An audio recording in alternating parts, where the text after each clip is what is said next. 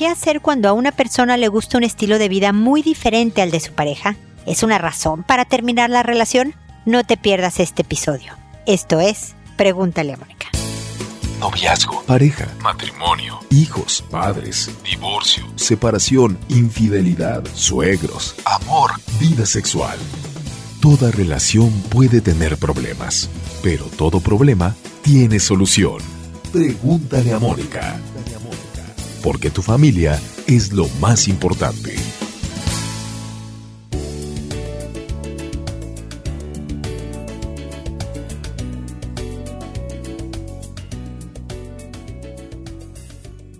Bienvenidos amigos, una vez más a Pregúntale a Mónica. Soy Mónica Bulnes de Lara, como siempre, feliz de encontrarme con ustedes en este espacio que les recuerda que tienen que visitar la página www.preguntaleamónica.com que les pide que desde ahí me hagan sus consultas para poder llenar los espacios que me dan más información y me ayuda a tener mis estadísticas del programa, que les pide que se suscriban en iTunes al programa, no tiene ningún costo y así pueden recibir automáticamente los nuevos episodios que se pasen por la página para que vean las redes sociales, los libros, los videos, todo lo que tenemos ahí para ofrecerles, para que visiten las conferencias que damos a empresas y diferentes instituciones que les ayuda a conciliar mejor la vida personal con la del trabajo, etcétera, etcétera. No se pierdan la página, hay mucho, mucho para ustedes ahí. Y también este es un espacio en donde hablamos de la pareja. Y a través de los años de convivencia nos damos cuenta en ocasiones que hay temas de estilo de vida que son diferentes para unos y para otros. A alguien le gusta mucho la parte cultural, el arte, los documentales, ver exposiciones y demás, mientras que la otra persona es mucho más de música pop, de momento, entretenimiento mucho más ligero y demás. Hay gente que quiere vivir la vida hoy, como dicen los comerciales, ¿no? Y entonces eso exige tener un ritmo de gastos mayor, mientras que otro puede querer no gastar, ahorrar, guardar dinero para cuando seamos viejitos y todo esto. Y eso causa roces, choques y a veces hasta el rompimiento de la relación. ¿Qué hacer? ¿Qué hacer cuando el estilo de vida, cuando mi pareja me dice, sabes qué, yo hasta aquí llegué, este es el trabajo que voy a hacer, nos tendremos que ajustar para lo que alcance conforme crezcan los niños, pues mm, apretaremos el cinturón, pero yo ya no quiero presionarme más laboralmente en la vida, así que esto es. Y la otra está, no, pero eh, hay que ver si podemos comprar nuestra casa hay que tener más. Y yo no creo que esto sea un motivo para romper una relación ocurre porque no se ponen de acuerdo porque verdaderamente tienen objetivos de vida distintos. Lo que cuesta mucho trabajo y es el tema del episodio de hoy es esta aceptación de que el otro tiene una forma de ser, la aceptación del otro hacia mi estilo y tratar de encontrar una forma en donde los dos lados sacrifiquen un buen pedazo de lo que querían. Porque ni yo te voy a convencer de los beneficios de lo que yo creo, ni tú me vas a vender la idea de lo que tú crees. Entonces encontremos la forma de funcionar, todavía queriéndonos, todavía apoyándonos, respetando muchísimo quién eres tú y por qué piensas como piensas y tratando de conciliar sabiendo que no voy a tener el todo que yo quería. Esta expectativa, esta fantasía en mi cabeza de lo que yo iba a tener, voy a tener que reformarla, reconfigurarla, ponerle otro nombre y verla desde otro ángulo para poder seguir conviviendo contigo especialmente si tengo una relación comprometida y quiero llegar a la larga distancia contigo. Si tenemos hijos en común, es bien importante para un hijo siempre será mejor tener al papá y a la mamá en la casa, siempre y cuando el papá y la mamá no estén a gritos y agresiones y con problemas. Entonces, por los hijos, por nosotros, por mí misma y mí mismo, es importante el negociar, pero con una cantidad de aceptación bien importante. No es fácil. Créanme que yo sé de lo que estoy hablando, tengo 27 años de casada, treinta y tantos si sumamos noviazgo y todas estas cosas con la misma persona y sé lo difícil que son los temas de aceptación. Pero cuando tienes claro el objetivo, cuando sabes a lo que vas y ves el valor de la otra persona y lo que aporta en tu vida, es cuando tienes que tomar la decisión. No puede ser una convicción necesariamente, no puede ser que estés absolutamente de acuerdo cómo van a ser las cosas, pero es la decisión de aceptar el conceder yo y conceder tú para encontrar la manera de seguir viviendo juntos, cuidando y salvaguardando la relación cercana, cariñosa y sobre todo permanente. Espero que mis comentarios les ayuden, si no ya saben dónde pueden encontrarme para consultar sobre un caso más específico sobre este u otros temas. Con esto termino el comentario inicial y procedo a responder sus consultas, que como saben lo hago por orden de llegada, que a todo mundo le cambio el nombre para conservar su anonimato, para que tengan ustedes la tranquilidad de que nadie sepa quiénes son ustedes, que lo hago por audio y no les contesto por escrito directamente con la idea de que alguien más que esté escuchando el programa, y créanme que mucha gente escucha afortunadamente y estoy muy agradecida por eso, pregúntale a Mónica, entonces pueden estar escuchando el programa, estar viviendo una situación similar a la que me están consultando y mis comentarios pueden sugerir una idea que quieran aplicar y demás y por lo tanto así alcanzamos a más gente. Por eso no contesto en texto. Y lo último, ya saben, me tardo. No puedo responder con la velocidad que ustedes desearían. Les pido una enorme disculpa. Les agradezco la comprensión con este tema. Así que siempre responderé a pesar de que ya pasó el evento del que me están consultando porque creo que semanas después todavía puedo aportar alguna estrategia, alguna sugerencia que puedan seguir aplicando que ayude obviamente a la mejor resolución del caso que me consultan, ¿ok? Y el día de hoy empezamos con Aarón, que me dice, buenas tardes, tengo una pregunta. El día de ayer, mi sobrina de tres años, que va en primer año de preescolar, nos contó que un niño de tercer año, me imagino de preescolar también, le tocó su vagina por encima de la ropa, que le jala su pantalón para verle sus pompitas y que le ha jalado la blusa para asomarse, le jala el cabello. Ella dice, Juan se iguala conmigo me pega y me hace así. ¿Qué debemos hacer?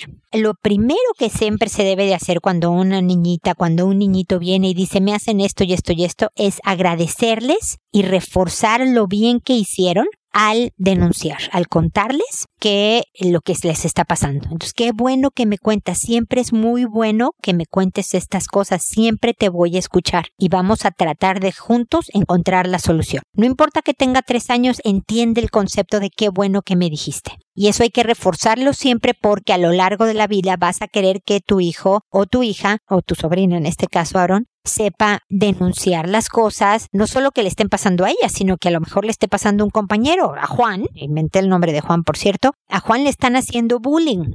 Es importante esta denuncia para detener ese tipo de abusos, ¿no? Eh, ¿Qué se debe de hacer? Me imagino, Aarón, que con la distancia eh, a mi respuesta ya habrán hecho algunas cosas, pero por supuesto lo primero es ir al colegio y hablar con el profesor, la maestra, quien esté a cargo de este grupo, ojalá con la directora presente. Si persiste el problema, hay que juntarse, tal vez con el colegio como mediador intermediario, con los papás de este niñito para que se detenga porque además si este niñito tiene este tipo de conductas, le voy a llamar como obsesivas, de constantemente estar tocando los genitales de los niños o niñas, quiere verles su cuerpo asomándose por la blusa o bajando pantalones y demás, este es un niñito en problemas. Este niño, este tipo de conductas son llamadas de auxilio. Siempre digo, Aarón, que la conducta de los hijos es el mejor lenguaje. Porque además, tú lo sabes, ¿no? Un poquito más grandes, a un niño le preguntas, ¿cómo te fue? Bien. ¿Qué hiciste?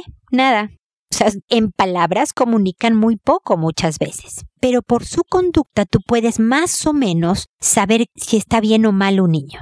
Y la conducta de este niñito de tercer año, de preescolar, quiero pensar que, no sé, que tendrá cinco, está en problemas, a pesar de que es una etapa en donde experimentan mucho y, es muy normal el querer ver cuerpos y demás, hay que tenerlo supervisado porque ya cuando está atacando, que es jalarle el pantalón, es jalarle el pelo, todo este tipo de cosas, sí hay que tomar acción con el niñito, pero sobre todo para que tu sobrina no esté sufriendo cada vez que Juan, nombre inventado, está molestándola, ¿ok? Así que, y reforzar en casa el de nadie te debe de tocar, nadie te debe de ver, tú no debes de tocar a nadie, tú no debes de verle a nadie las cosas. Y contarnos es lo mejor. A este nivel de tres años de edad es lo mejor que es el mejor manejo que se puede hacer de situaciones como la que me describe Aaron. Luego Belén nos dice, buenas tardes. Supe de su página por medio de una página de internet. Mi inquietud es la siguiente. Mi hijo tiene seis recién cumplidos, pero hoy vi que estaba viendo en un periódico a las mujeres desnudas. Ya hablé con él, pero dice mi cuñada que en otras ocasiones ya lo había visto. ¿Qué puedo hacer ya que mi cuñada piensa que él nos ha visto a nosotros, sus papás, teniendo relaciones, pero nunca nos ha visto? Somos muy cuidadosos y para eso tenemos un cuarto y vamos ahí. Le pido de favor me pudiera orientar. Saludos, espero su pronta respuesta. Pues Belén no fue muy pronta y me disculpo por eso. Te agradezco la paciencia si es que me la tuviste. Espero que sí. Eh, es normal. Perdóname que te lo diga, pero si hay un periódico con mujeres desnudas, va a llamar la atención de chicos y grandes, tú lo sabes, ¿eh? Porque si en vez de tu hijo fuera el marido, también estaría medio ojeando por ahí. Llama la atención el cuerpo humano de hombres y mujeres y tomarlo como algo, la curiosidad, como algo natural pero que esté en contexto, impregnada de tus valores familiares, Belén, eso es lo importante. Es decir, si descubres que tu hijo está viendo este el periódico así, le puedes decir, qué curiosidad nos da, ¿verdad, hijo, de ver el cuerpo de una mujer y de un hombre? Ahora, es importante no estar siempre viendo estas cosas porque eh, luego es difícil quitárselas de la cabeza. Y pueden dejarte inquieto, hijo. Si tienes dudas de algún tema sobre el cuerpo de la mujer, del hombre, no te preocupes, pregúntanos a mí o a tu papá si estás más cómodo porque pues también es hombre como tú, pero es normal esto, hijo, nada más, no está bien estar todo el tiempo, digamos, agarrar el periódico y no ver una noticia, sino buscar el cuerpo desnudo de alguien. Me explicó Belén, le dices con toda tranquilidad, sin regañarlo ni mucho menos, por qué es inapropiado, digamos, estas conductas que se hagan intensamente que es normal tener la curiosidad, que es normal poder preguntar sobre el tema, que sus papás no se están escandalizando, rompiendo vestiduras, ¿no? Diciendo cómo es posible que mi hijito, sino que lo toman con naturalidad y le están diciendo por aquí es el camino cuando regañas, cómo se te ocurre, esto no se hace, que es sucio, le das todo el contexto negativo y jamás se va a acercar a ti para preguntarte algo. O cuando quiera hacer algo inadecuado, obviamente se va a esconder. Mientras que ahora si lo está viendo y lo descubriste y ve que no hubo toda una escena al respecto, va a sentirse mucho más confiado y con menos ansiedad por lo prohibido. ¿Me explico? Porque si le dices no veas esto, uy, como niños son más, ¿qué es que no puedo hacer? Déjame hago lo prohibido. Pero si es como más natural, también pierde interés más pronto que en otras circunstancias. Ok, Belén, espero que mis comentarios te ayuden y que sigamos en contacto. Carmen, por otro lado, me dice, buenas, perdone, tengo un problema con mi hijo de 13 años, pues resulta que tiene una irritación en los genitales y al preguntarle cosas, me confesó que un amigo de 14 años lo masturbó y no me dijo que pasara algo más. Él lo niega, pero estoy preocupada con este comportamiento y no sé qué hacer. ¿Me podría aconsejar? Bueno, lo primero, Carmen, es que espero que lo hayas llevado al médico, ya sea un pediatra o con un urólogo, pero hay que checar la irritación la enorme ventaja de todo esto, haz un, gran, te voy a decir escándalo, pero no con gritos ni sombrerazos como decimos en México, sino de que sea toda una molestia para él ir al médico, hablar de estas cosas, que lo revisen ahí, que le den pomada o medicamentos, todas las consecuencias físicas de entrar en conductas que pueden lastimar el cuerpo. Y entonces hay que entrarle al tema bien incómodos, Carmen. Tú y tu hijo de 14 años, o tu esposo, el papá de tu hijo y tu hijo de 14 años, estos temas son súper incómodos para todos. Y díselo así, para que sea lo más natural posible. Fíjate, hijo, que es súper incómodo para mí, pero tengo que hablarte de estas cosas. Mira lo que pasa cuando entras en conductas que no son las adecuadas a tu edad ni de la forma, ¿no? El estarse masturbando mutuamente pone en riesgo su salud física y por supuesto también su salud emocional porque toda esta tema de las relaciones sexuales, del placer sexual y todo esto va orientado a tener una bonita, estrecha, tranquila, feliz, cercana, cariñosa, bla, bla, bla, relación de pareja. Y que eventualmente tengas hijos, ¿no? Para allá va el ser humano cuando estás a temprana edad y con amigos y demás, nada más estimulándote por el puro placer de ser, pierdes mucho de esta tranquilidad en el desarrollo para poder tomar decisiones mejores a la hora de la relación de pareja. Hijo, no te conviene puedo entender que te dé curiosidad, puedo entender que se sienta rico y habla de estos, pero así, tal cual como te lo estoy diciendo, Carmen. Con tu hijo diciéndote, no, mamá, no guácala, no me hablas de estos temas, qué horror. Lo tengo que hablar porque esto ocurrió en tu vida, ¿no? Y pregúntame, hijo, ten la confianza de decir, oye, ¿qué pasa, mamá? Oye, no entiendo esto. Oye, me lastimé, por ejemplo, ¿no? Qué bueno que, que de alguna manera se supo lo de la irritación en los genitales, se supo todo este tema, porque ahora puedes encaminar al hijo. Por eso tengo un curso que se llama Dirigiendo la conducta de los hijos, ¿no? Porque es lo que tenemos que hacer, dirigirla hacia donde es más probable que tengan una vida mejor, más feliz, más completa y tratarlos de alejar de una serie de conductas que pueden impedir este objetivo, ¿no? De tener una buena vida. Y entonces con tu conversación sobre todo, y con tu actitud tranquila y cercana y de verdad dispuesta a ser asesora, ¿no? Dar una asesoría sobre el buen manejo del tema sexual, de verdad puede ayudar a tu hijo a conducirlo hacia este objetivo de convertirse en un adulto íntegro, ¿ok? Carmen, de todas maneras, espero que sigamos en contacto con cualquier otra duda al respecto. Dulce me dice, consulto qué debo de hacer. Mi hijo de 18 años se aísla mucho, no quiere nada, todo le da lo mismo, su personalidad es muy fuerte, no sale de eso. ¿Cómo actúo con él? Es mi único hijo. Con sus amigos es distinto, es amistoso. ¿Qué estoy haciendo mal?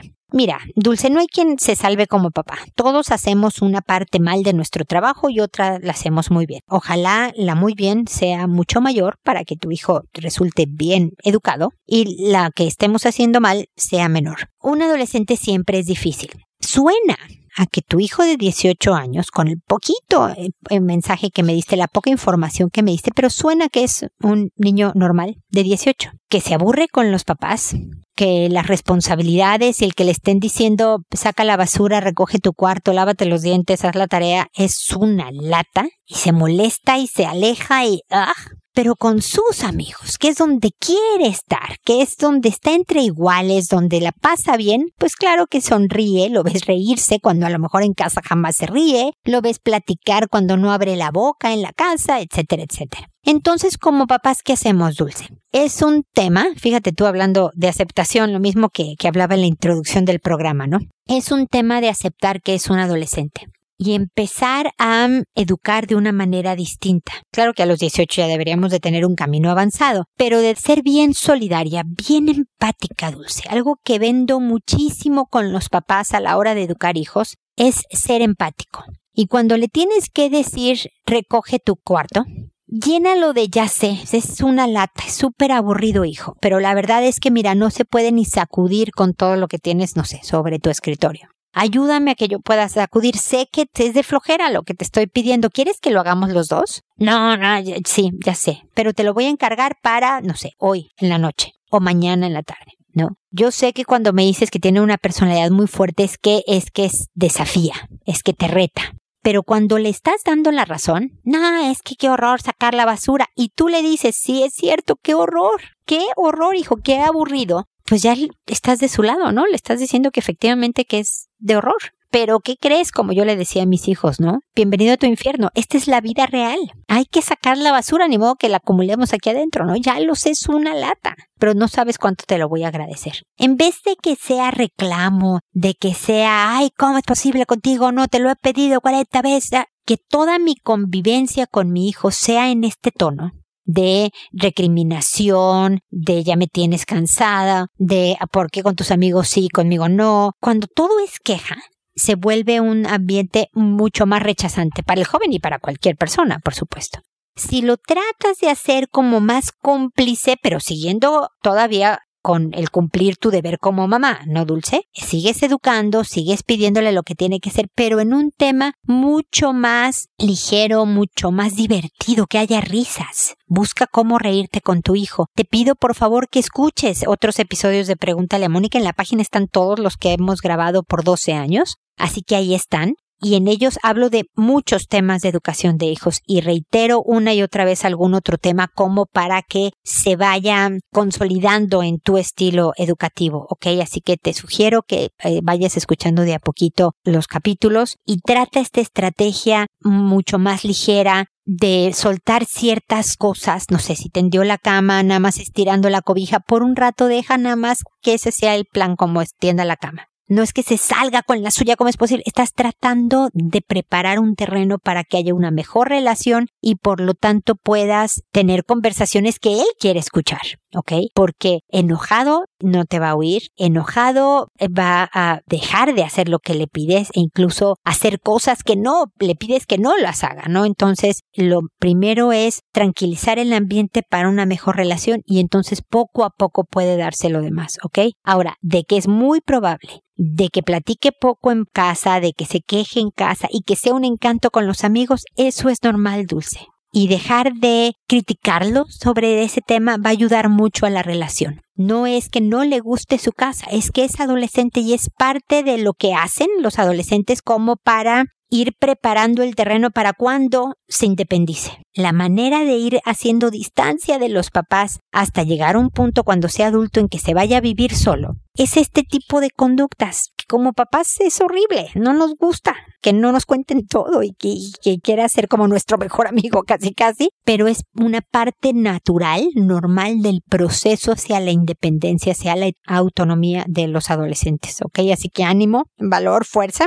y ya sabes que aquí estoy para apoyarte y acompañarte en este proceso de criar un, joven adolescente que ya verás cómo, no sé, conforme pasen los años, cuando tenga 21 y demás, la actitud va a cambiar y se va a ir aligerando y muchas veces vuelven a la casa a ser estos más conversadores, mucho más metidos en la convivencia familiar. Así que paciencia y ánimo que aquí estamos para acompañarte, ¿ok, Dulce? Seguimos en contacto. Evaristo, por otro lado, me dice, no sé cómo mejorar la relación en pareja. Somos dos médicos recién tenemos personalidades que chocan. Peleamos por cosas que yo creo que son pequeñas, pero se agrandan innecesariamente cada 24 horas. No somos capaces de pasar una semana sin discutir. Hemos tenido peleas severas, sin grosería, sin violencia física, pero que han resultado en rupturas más de mi parte que de ella, que hasta ahora hemos superado pero con daños. Creo que ambos necesitamos terapia, ambos somos culpables, tenemos proyectos, queremos casarnos, tener hijos, comprar una casa, etc. Creo que hay amor, por eso quiero saber cómo entendernos mejor antes de que sea muy tarde porque personalmente yo estoy agotadísimo y estoy seguro de que ella también. Muchas gracias por su tiempo. Evaristo, pues ojalá la pongas a escuchar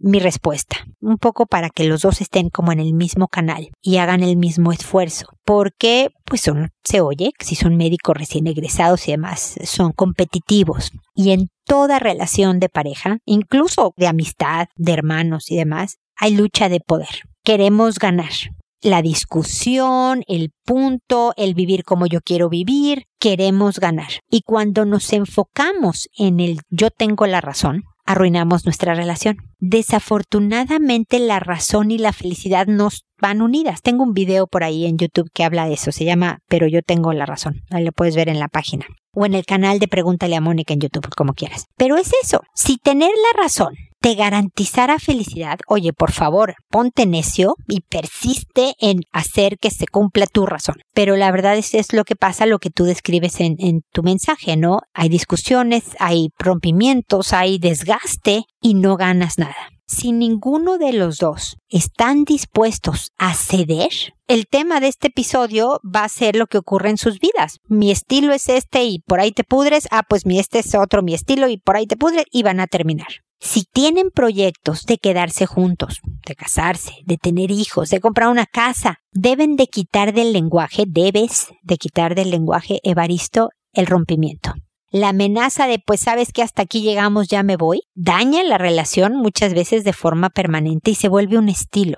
Si van a quedarse juntos, se quedan juntos a pesar de que ahorita no te soporto, a pesar de que ahorita no encontramos en qué esquina nos vamos a poner de acuerdo. Esa es la prueba de un compromiso. Cuando todo es fácil y ligerito y a todo te dicen que sí, hacen las cosas como a ti te gustan y demás, pues el compromiso es facilísimo, me voy a quedar con esta toda la vida. Es cuando hay dificultad que se pone a prueba. Ustedes tienen compromiso, entonces se quedan y encuentran la manera. Y uno debe de empezar a dar el ejemplo de decir, no voy a discutir, pero está bien. No me das un ejemplo concreto de las cosas pequeñas que se vuelven grandes por las cuales discuten. Me hubiera ayudado mucho un ejemplo. Pero si, no sé, si el pleito es porque ella deja las toallas en el baño en el suelo y por más que se lo has dicho las sigue dejando, o sueltas el tema y sabes que ese no es su fuerte, que el tema, vamos a poner que tu novia se llama Rosa, le voy a poner Rosa de nombre.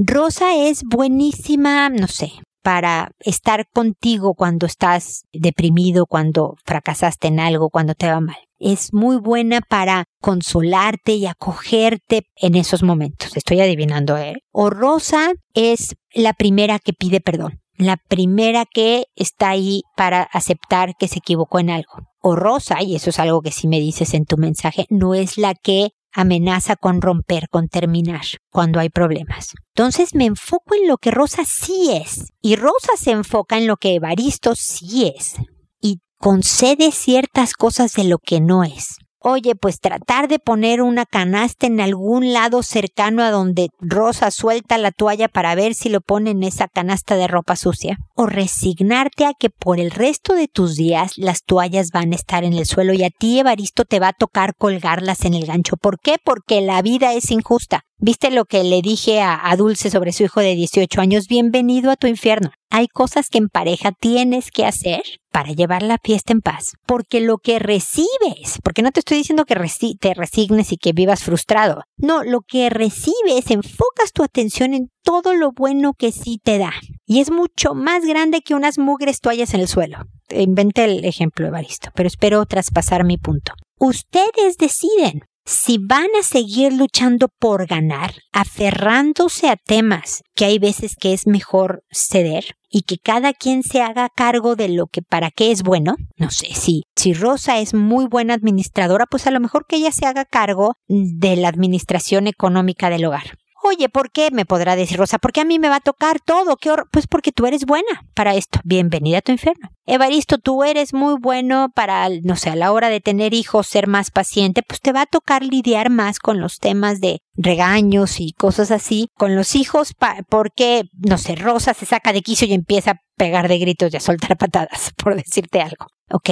Empiezan a enfocarse qué aporta cada uno, a valorar lo que aporta cada uno y sueltan lo que es soltable, Evaristo. Espero, nuevamente a ti también te sugiero escuchar Pregúntale a Mónica a través de todos los episodios, incluso en los títulos que no vengan al caso, incluso cuando estoy hablando a lo mejor, no sé, de educación sexual de los hijos que tanto me han consultado últimamente, hablo sobre temas mucho más de vida, de formación, de contexto, de qué se hace en pareja, de... Entonces yo espero que esta sea una forma de terapia, no es una terapia formal, por supuesto, pero oír todos los episodios puede ayudar a ir internalizando ciertos conceptos que pueden servir en las relaciones interpersonales, de pareja, con los hijos, con el trabajo, etc. Así que, de todas maneras, Evaristo, espero que sigamos en contacto para poder acompañarlos a ti y a Rosa en este proceso de que logren hacer una bonita relación estos dos médicos competentes y competitivos que son ustedes, pero que quieren seguir adelante porque lo más importante hay amor, ¿ok? Espero que sigamos en contacto. Ahora está Flora que me dice, hola, estoy angustiadísima. Mi hijo de 10 años hizo algo indebido con mi hija de 7. Mi mamá, o sea su abuelita, lo encontró en su cuarto con los pantalones abajo y encima de mi hija y lo regañó y ya. Y me lo platicó, pero yo no sé qué hacer. Cuento con mi esposo, pero para esto no, porque yo pienso que lo tomaría muy mal y tampoco quiero que sea así con mi hijo. Por otro lado está mi hija que es la víctima y no sé qué hacer. Mira, Flora, en general yo no recomiendo dejar de contarle cosas a las parejas, al esposo a la esposa. Hay que apelar a que, a ver, si lo vamos a ayudar, es importante que no te salgas de tus casillas, es importante que hablemos con él con calma, es importante que no lo regañemos. Lo que hizo estuvo absolutamente inapropiado, no debe de volver a, a suceder, pero es distinto hablar con firmeza y claridad a regañar. El regaño, el golpe, el castigo, entonces causa ansiedades que pueden seguir provocando problemas como el, lo que hizo, ¿ok?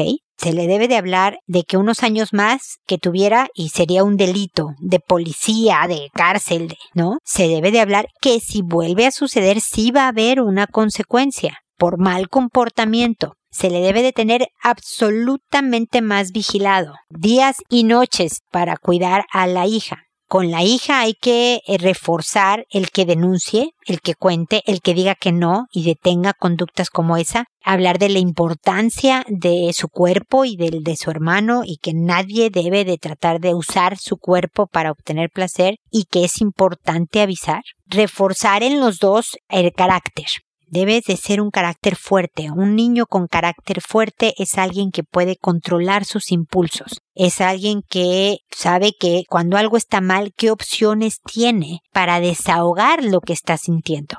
Porque tu hijo está en la pubertad y puede tener impulsos naturales de hormonas tipo sexual. Pero una cosa es que sea normal sentirlos y otra cosa es actuar atacando a una menor, a alguien menor que él. Entonces, hijo, cuando tengas estos impulsos, vete a donde haya adultos. Sal a dar una vuelta a la manzana o pelotea en el, en el jardín, o sea, quema esta energía. Ven conmigo si tienes dudas, con tu papá si tienes dudas, pero esto no debe de volver a pasar, no te hace bien a ti, no te deja sintiéndote como una persona íntegra, bien, tranquila, orgullosa de quién eres. No le hace bien a tu hermana, por supuesto. Entonces, aunque sea normal que de repente tú sientas el impulso de querer hacer estas cosas, lo que ya no está bien es actuar sobre ellas. Pero en la medida, Flora, en que puedas hablarlo con esta tranquilidad, cercanía, cariño inclusive, pero siendo bien firme, esto no debe de volver a ocurrir. Y si vuelve a ocurrir va a haber consecuencias. Toda esta actitud ayuda a sembrar una buena comunicación y lo que tú quieres con los hijos para que de verdad puedas seguir educándolos es tener una buena comunicación. Por lo tanto, actúa si es necesario. Si estás enojada, tensa, incómoda con el tema, actúa. Compórtate como si estuvieras tranquilísima para ayudar a esta conversación. A pesar de que sé que han pasado varias semanas, Flora, por favor, toca el tema otra vez con tu hijo. Oye, ven, se me olvidó comentarte este tipo de cosas. Y te tengo que seguir educando en sexualidad. Dijo, yo sé que es incómodo para ti, es incómodo para mí, pero hay que hacerlo. Así que escúchame con esto que te voy a decir. Y así puedes seguir formando en sexualidad a tus dos hijos, juntos a veces y a veces por separado, hasta que pues ya sean adultos e independientes. Este es un camino que le faltan muchos años y espero poderte acompañar y que sigamos en contacto. Y finalmente está Hilda que me dice, nos separamos hace un, menos de un mes y el papá de mi futuro bebé es controlador pero se pasó a ser maltratador psicológico. Yo quedé muy mal y él aún no, lo reconoce. Es difícil saber si él cambiará. No sé qué pasará con nuestro bebé en camino, qué hará él, cómo reaccionará, etc. Agradezco la ayuda, mil cariños. Mira, cuando alguien es controlador y maltratador, lo primero que debe de hacer para empezar a que haya algún tipo de mejora en la relación y con esta persona es que lo acepte, es el reconocer. Los psicólogos, poco en broma, decimos el primer síntoma es la negación. No, yo no tengo esto. No, yo no soy así. Si llegó al nivel de que es mejor que estén separados, Hilda, protégete a ti y protégete a tu bebé y dile que podrán estar juntos en la medida que primero él tome un tratamiento y después pase por lo menos, no sé, ocho meses en que salgan ustedes sin vivir juntos todavía, tengan sus citas y tú veas que se comporta de otra manera. Por lo menos ocho meses. Porque él va a decir, no, ya, ya me metí a un grupo de manejo de ira y entonces ya podemos estar juntos. No, no, no, es no solo que empiece un tratamiento, sino que le veas los efectos al tratamiento, porque si no, tú y tu bebé van a estar en mucho riesgo, Hilda. De que puede mejorar, sí, pero tiene que aceptarlo él y tiene que empezar un tratamiento. Ojalá sea uno de estos de grupo que muchas veces son gratuitos, en donde también hay sesiones para las parejas de estas personas, porque también a ti te haría mucho bien tener una asesoría psicológica para poder estar fuerte y ser una mejor pareja en, esta difícil relación por la personalidad de la tuya, del papá de tu futuro bebé. Entonces cuídate y dile, este es el trato. No es solamente que volvamos porque tú vas a mejorar es que estés en un tratamiento porque reconoces que aquí hay un problema y que podamos salir juntos ya que llegue el bebé en familia, pero como citas y que luego cada quien para su casa hasta que de verdad se vean muchos meses de mejora personal. Hilda, sé que te la pongo difícil, pero sé que eres capaz de cuidarte a ti y de cuidar a tu bebé y de cuidarlo a él de esta manera. Así que de todas maneras sabes que puedo estar aquí para más dudas o acompañarte en todo este tema y que podamos seguir en contacto, ¿ok? No dudes en volverme a escribir. Y espero Espero amigos también que nos volvamos a encontrar en un episodio más de Pregúntale a Mónica y recuerda siempre hacer todo primero con amabilidad. Hasta pronto.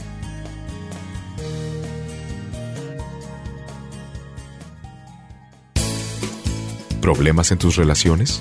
No te preocupes, manda tu caso, juntos encontraremos la solución. www.preguntaleamónica.com Recuerda que tu familia es lo más importante.